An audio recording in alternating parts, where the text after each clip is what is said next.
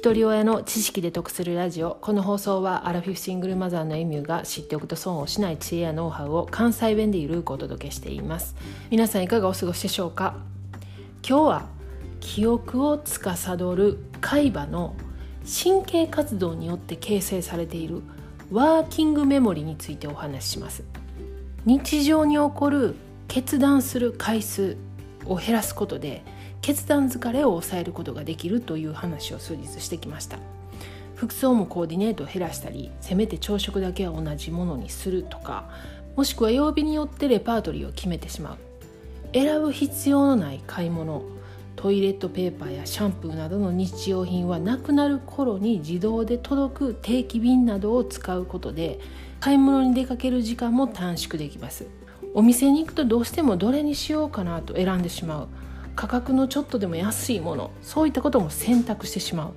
定期便で届けば決断疲れを回避できます。例えばお店に行くことによって498円のトイレットペーパーが398円だから100円安く買えたとしてもその100円のために時間と労力を使って決断疲れまで引き起こしているのであれば割に合わないかもしれません。またあなくなりかけてる。買っとかんとあかんなという記憶に留めておくというのは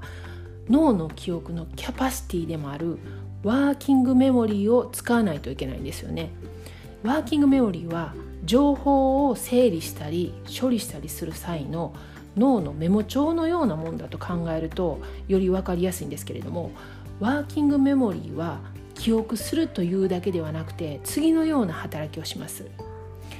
情報に優先順位をつける重要なことに集中する。不測の事態に対応する。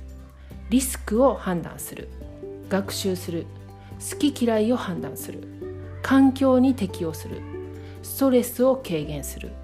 モラルに従って生きる。チームプレーをする。これだけの働きをするんですよね。さっきのトイレットペーパーで言うと当てはまるのが情報に優先順位をつける。これ今日まだいけるけど1週間以内にはこうとけへんかった間に合えへんなとか。あとリスクを判断する。今498円やけれども1週間以内に398円になるかもしれへん。でも隣町のドラッグストア行ったらこれが428円で売ってるからどのタイミングで買ったらいいか。あと好き嫌いを判断する。このメーカーのシングルは好きやけどこのメーカーのダブルは嫌いとか、まあ、そこまでねトイレットペーパーで考える人はいてないと思うんですけれども。あとまたワーキングメモリーっていうのは情報を一時的に置いておく場所なので容量に限界があるんですよね。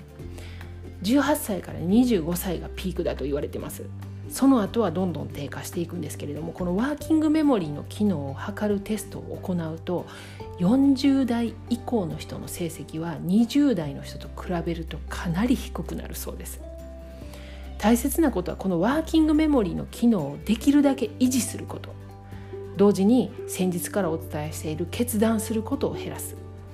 いくらワーキングメモリーを鍛えて現状維持をしたとしても決断回数が多いと決断疲れが増える。決断の回数を減らしてもワーキングメモリーの衰えを加速させてしまうと元も子もありません。じゃあこのワーキングメモリーの衰えを抑えて現状維持のためにできることは何かと言うたらまあ、これ WHO の認知症と認知機能の低下の予防のためのガイドラインなんですけれども運動の習慣化禁煙アルコール摂取の抑制健康的な食事血圧やコレステロール血糖値のコントロール、まあ、健康に注意するっていうことが大前提になってきます。まずはこれをした上で他にもできることがあるんですね。次回はワーキングメモリーはストレスによってもその機能が低下するというお話をしたいと思います。では最後までお聴きいただきありがとうございました。今日も笑顔で。